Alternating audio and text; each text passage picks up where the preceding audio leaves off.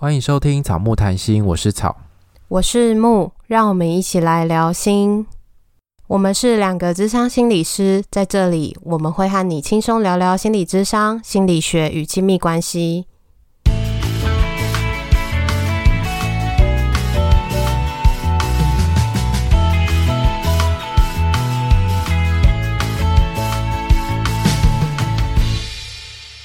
本集音乐由 OU Music 提供。在上一集八十九集的时候，我们聊到关于第一印象跟专业之间的关系。一开始在跟大家调查的时候，问大家穿帽 T 跟 T 恤会不会影响到你觉得心理师的专业程度？大部分清一色都说不会。然后在这集之后呢，我就。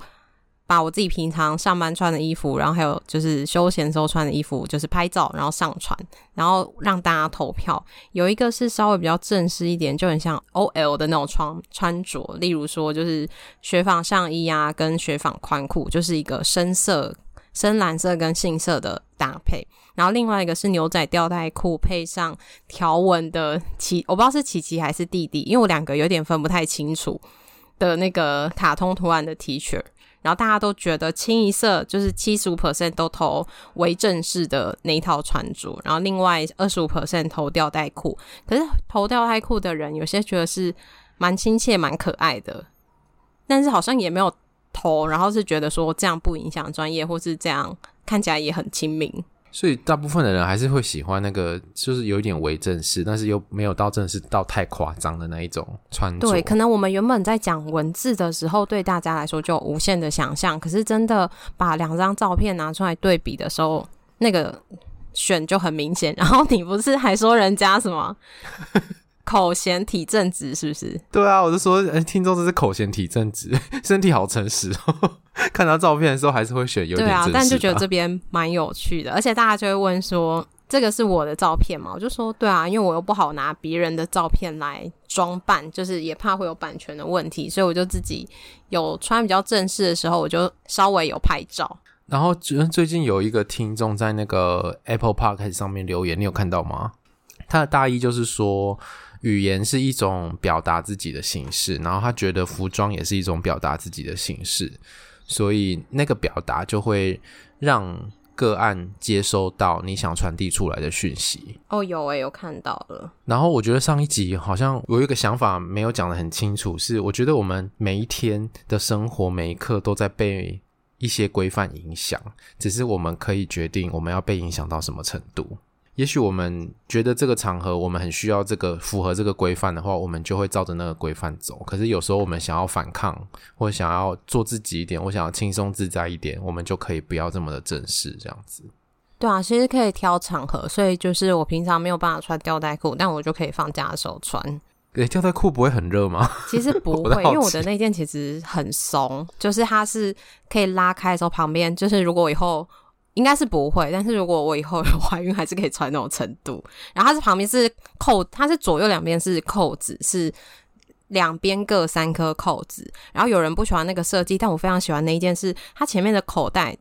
嗯，大家听到的时候应该看不到那个照片，它前面有一个口袋，我就可以把手机放在那个口袋，像哆啦 A 梦的百宝箱一样，我就可以前面放一个东西。然后左右两边又有口袋，然后它又很宽，就不会那种很贴的那种吊带裤，它是宽松的。哦，就是在体重伸缩自如的时候都可以穿。而且之前不是有那个听众说那个杨丞琳的某一件吊带裤？对，可是我觉得那个好像有点太美了，就是穿上去智商好 好美哦，也是有点奇怪。可是因为我们讲的吊带裤是那种牛仔的牛仔吊带裤，就是真的很像那种小朋友也会出现身上也会出现那种吊带裤。对，但是我有其他的吊带裤，但是我觉得那个好像都还要再。搭配其他衣服，它是细肩带的西装裤材质的吊带裤，连身的。可是因为它是吊带的，所以它等于说会露出你的整个手臂跟你的胸前的那一片面积，这样就会觉得好像有点太露了。里面应该要穿别的吧？这边里面可能你要再穿一件长袖，或者再穿一件短袖。可是你穿那个不就是要凉吗？就是你再穿两件，其实有点热。是，哎、欸，可是杨丞琳那个时候穿不是也有？有，她那个有穿但她是那个上衣看起来比较凉的那种材质。就是如果你要搭配的时候，你就不能是上衣太厚的，哦、因为你太厚，你外面其实有一件，那你两件加起来就很热。等于，有种你穿了两件上衣的感觉。对啊。所以在这集，因我们透过照片跟大家有一些讨论，我觉得也蛮有趣的。大家可能就会比起声音多知道一点点我们的轮廓吧。你已经是完全露出了，你没差。而且我觉得男生好像比较还好，因为男生可以选择的太少了，衬衫，然后 T 恤、帽 T，就就大概这几样，没有太多的选择，对啊，就在这几样那换来换去而已。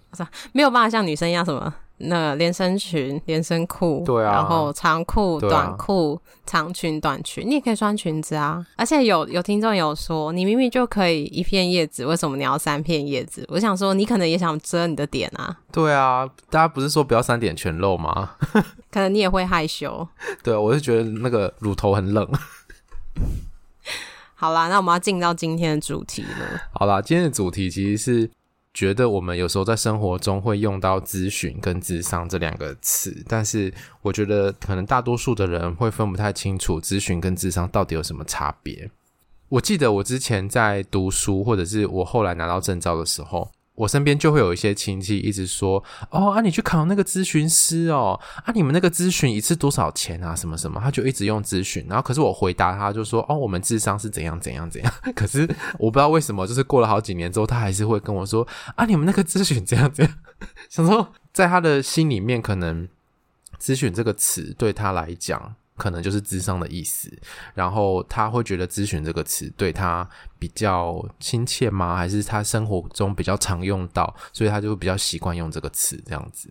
还是说他也不觉得这有什么不一样，但是这对我们来说是不一样的。我记得我我以前我妈也都会一直说咨询，我不知道她现在有没有改口，因为现在好像比较少在说，以前都会说咨询怎么样怎样的，或是你那个咨询，我就说不是咨询是咨商，这两个有差。后来我不是就经营咨商所嘛，然后我们就会受到民众来预约。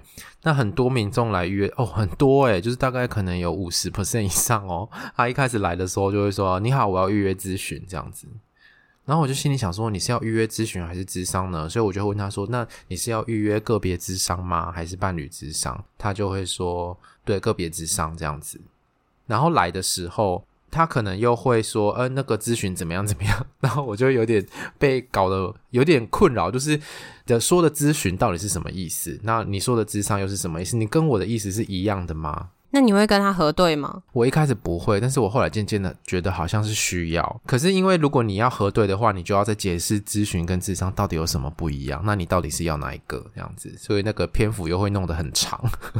因为其实像呃，我们咨商所会有咨询，然后也会有智商，但咨询真的就是像我们等一下后面会讲的，咨询就是单次性的，所以有人要预约的时候，就会问他说：“所以你是要预约单次性的咨询，还是说是长期的心理智商？”那大家会怎么选啊？通常是会选咨询还是咨商？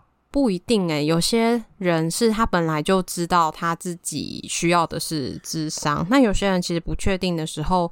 也会可以跟他说，还是你就是可以先来做咨询，了解看看，然后你自己再评估你是不是需要进入到智商。嗯，因为像有些人，其实我遇过的是，他来的时候，你会感觉他其实也不一定需要智商。他来的时候谈的比较多是有一个主题，然后他跟他家人都受到影响，但是其实他不是事件中的那个人。他只是受到影响，那他就是调整好自己，嗯、呃，怎么样尽量不要受到影响，其实就好了。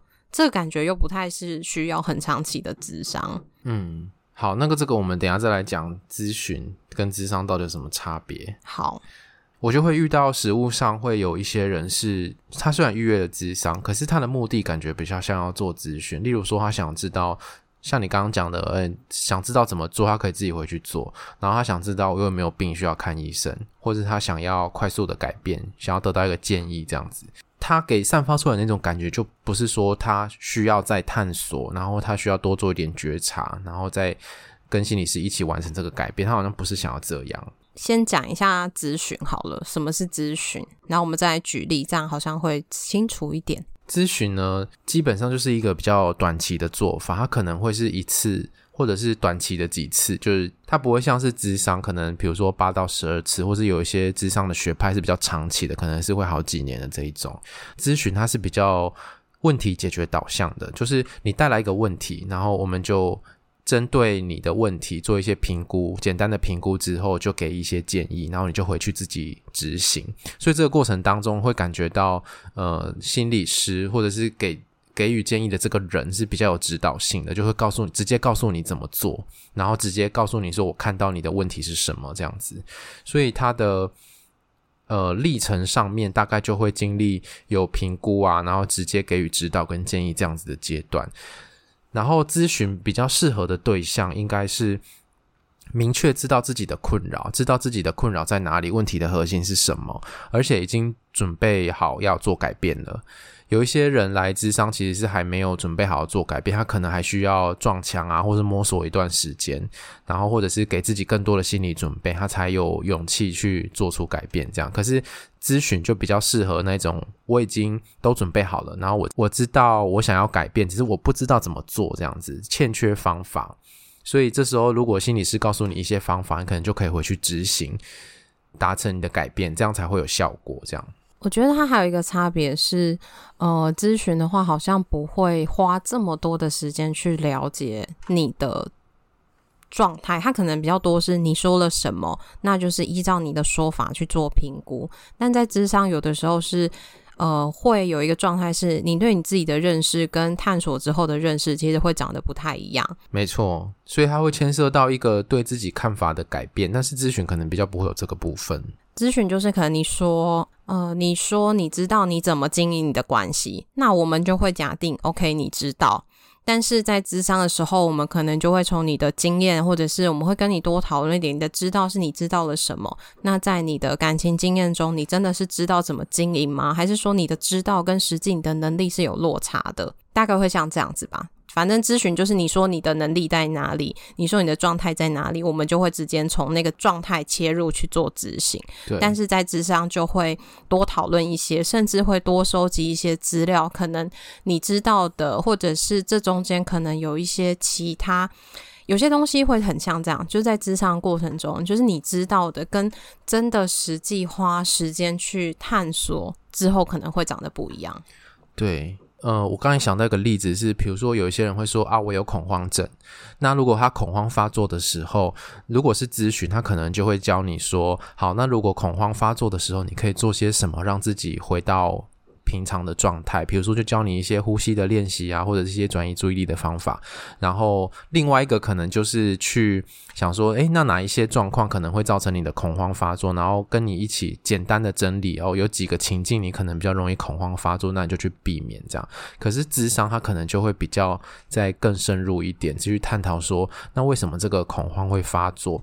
影响你恐慌发作的因素可能有哪些？所以这个探讨越深之后，你就会发现，诶，恐慌可能就是只是一个表面上的症状，但是底下要处理的东西可能会是在智商里面处理，这个是咨询比较处理不到的。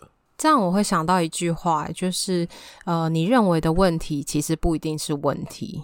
对啊，就是咨询带来的问题，有的时候不一定是你实际的问题，因为那是你以为的问题。可是真的充分讨论之后，你的问题方向或许会不一样。所以才要说，咨询可能是你自己必须要很清楚，你这个问题到底是出在哪里，不然有可能会常常会是一种治标不治本的状态吧。你可能认为说啊，比如说那个恐慌发作了，那我们怎么来处理？这可能就是治标，可是。什么是什么东西引起你频繁的恐慌发作？这个是比较难处理到的。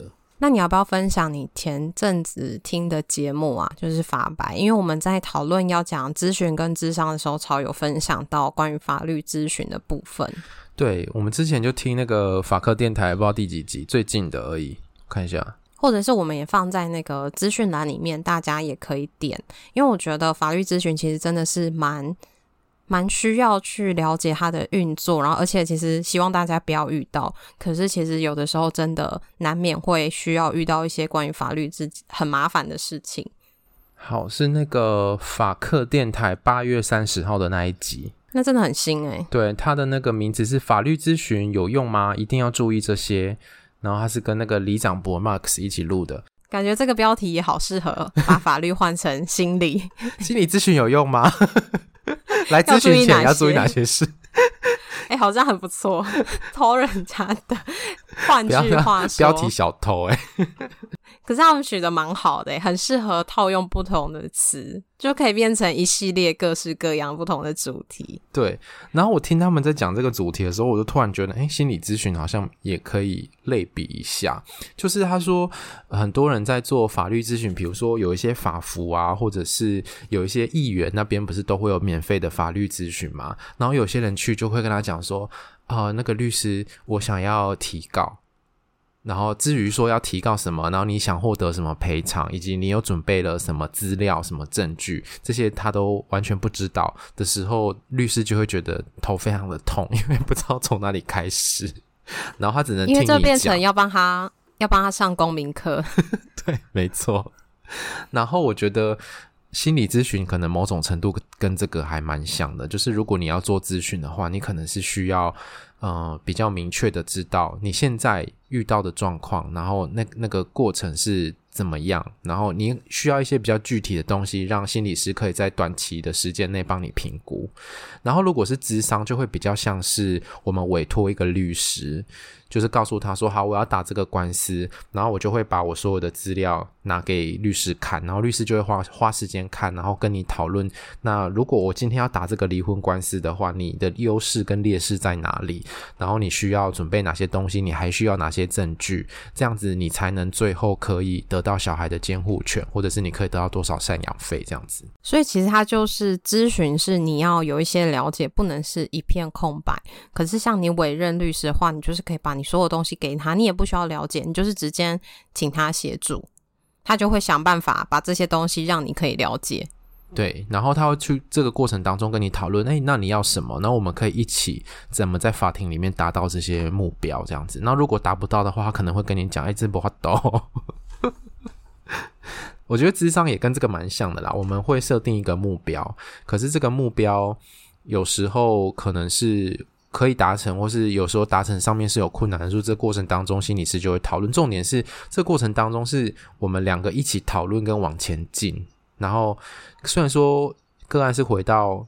生活里面去执行他可能在智商里面学到的东西，可是因为智商是一个持续的过程，他可以在下次的时候再回来讨论，那回回去执行的状况是怎么样，然后哪里需要还要做调整什么的。智商里面其实是比较强调那个信任跟合作的关系，然后我们会强调我们跟个案的这个关系本身就是会有疗效的，但是咨询可能这个关系是比较浅的，因为只有很短的时间，你要建立一个信任感也没有这么快。所以就是大家可以用法律咨询的概念，或者是什么各式各样的咨询啊，什么美容咨询，或者是说营养咨询，对，或者是以前大家可能要考试，要报名补习班或者是什么的，你就会去柜台做咨询，会问他说：“哎，你这个课程上了什么？那你自己需要是什么？这适不适合你？”可是他不会教你怎么考试，对，他也不会帮你上课，然后不会帮你拟定读书的策略跟计划，所以它是有差别的。因为我觉得有时候，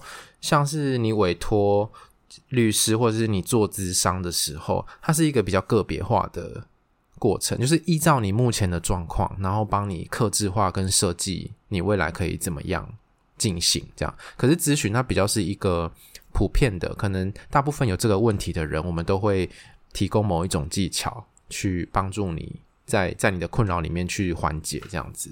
可是它可能是一个比较普遍性的。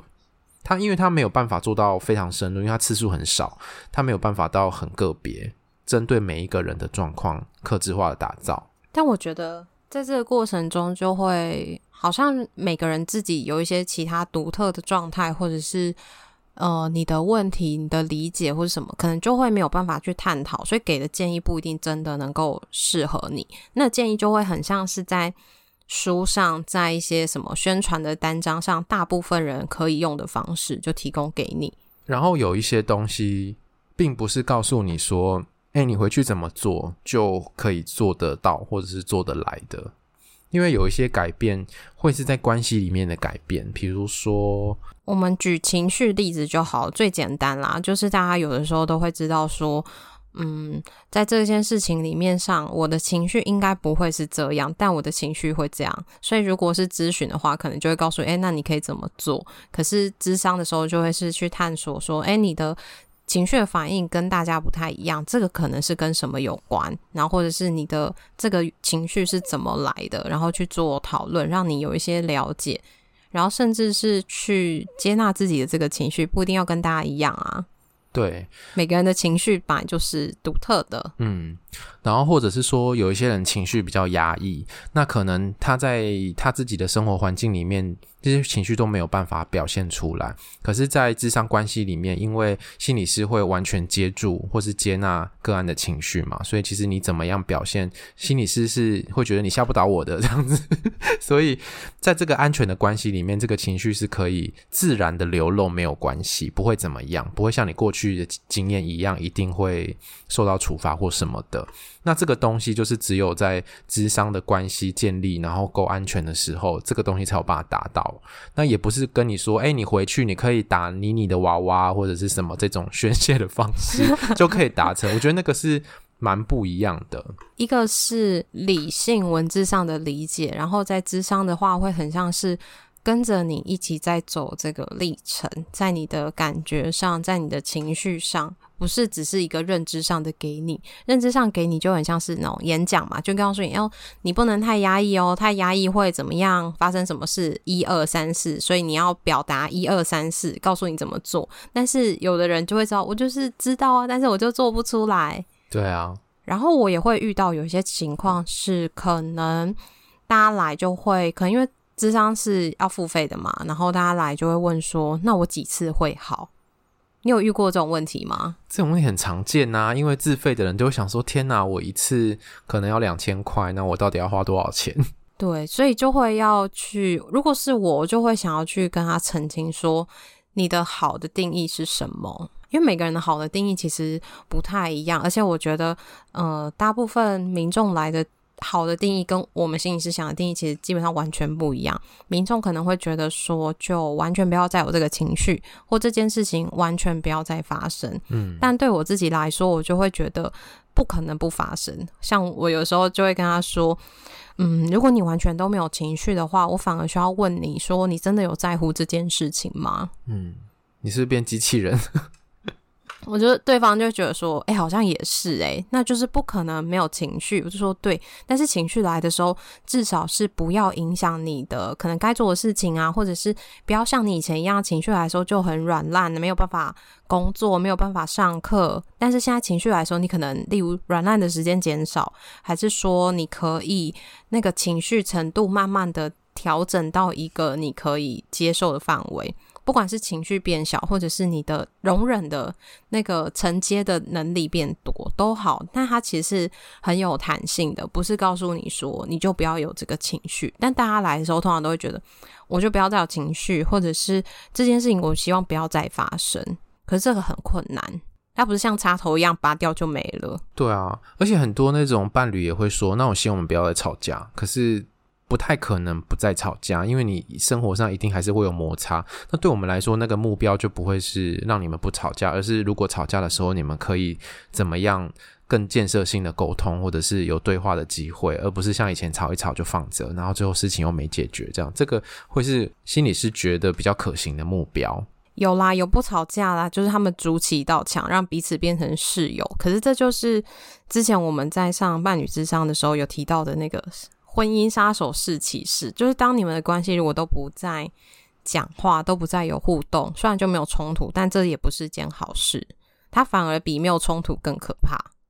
然后我还想到，就是有一些状况是，可能是比较是潜移默化发生的，比如说，当我们在讲一件事情的时候，你讲一次、讲两次、讲一百次的那个。感觉会不太一样，你可能讲第一次还很气，然后可是你讲到第一百次的时候就比较没有那么气。可是如果你在讲的过程当中还有一个人好好的听你跟理解你的时候，那个感觉会很不一样。所以这个东西可能就会是在咨询里面比较难达到的，因为你可能讲一讲之后，我们没有那么多时间做情绪上面的处理，可能就是因为它是一个非常问题解决导向，我们还是要去处理跟解决问题，所以有一些东西是。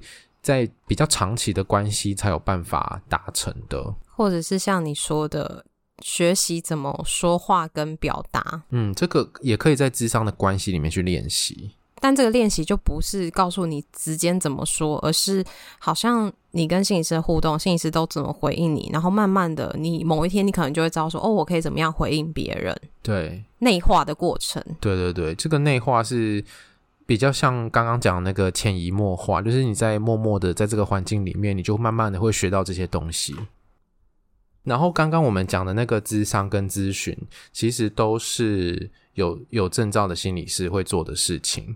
但是换句话说，咨询是很多人都可以做的事情，各个领域不限于智商，诶，不限于心理。对，有可能有法律嘛？刚刚讲到法律啊、营养啊，然后美容啊，什么都可能可以咨询。这样就是你去问一个专业的意见，这个过程就叫咨询。对我们来说，其实我们这个行业被规范的比较严格的应该是智商，就是你必须要在合可的地点，然后有有证照的心理师，你才可以说你在做智商。所以有一些人会说：“诶，我在做心理咨询，但是他不一定是有证照的。”这样在攻击别人了。那他本来就是没有证照，所以才才说他在做咨询，但是。咨询其实是不受规范的，那所以大家也可以去做选择，但就是要知道自己选择的那个切入点是什么。如果你选咨询，但你希望透得到的是智商的效果，那你可能得不到。然后又或者是说，或者是说什么？你忘记了？对啊，忘记忘记要说什么了。然后有一些咨询，他们前面会加不同的名词，比如说灵性咨询、心灵咨询、什么心灵成长咨询。就是各式各样的咨询，我会比较建议大家可以去看看他那个咨询背后在做什么，然后他是用什么方法。比如说，有一些人会用塔罗牌，然后有些人会用用一些灵性的方法，因为那不是我们专业，我们不是很熟啦。之前有个案跟我讲说，他会做什么西塔疗愈什么之类的，就是做完真的当下情绪感觉有好一点，可是那个根源还是没有办法去处理，然后一次好贵，嗯，嗯，所以比咨商还贵。为什么我们要受那么多规范？又要抱怨？但就是反正不同的东西都可以有一样的效果嘛，就像宗教一样，各式各样的宗教，有些人信佛教，有些人基督教、天主教，反正都可以达到效果的，就就都是好的方式。但是大家要知道自己选择的是什么，你不会到那个教堂里面要去上香。对。我觉得有些人也许不太适合咨商的方法，有些人可能是适合其他咨询的方法，也有可能。但是我觉得要让大家知道的是，咨询跟智商背后到底在做些什么，才是我们这一集比较重要的目的。然后你可以依照你的了解去选择适合你的东西。好，适合就结束在这里哦。好哦，如果你喜欢我们今天节目的话，请记得把我们节目分享给你的朋友，然后也。欢迎来追踪我们的 IG 跟 FB 的粉砖，我们都会在上面跟大家互动。在 IG 的个人档案可以点选连接，找到抖内的方式。欢迎大家施肥让草木茁壮。那我们就下次见喽，拜拜，拜拜。好突然就结束了。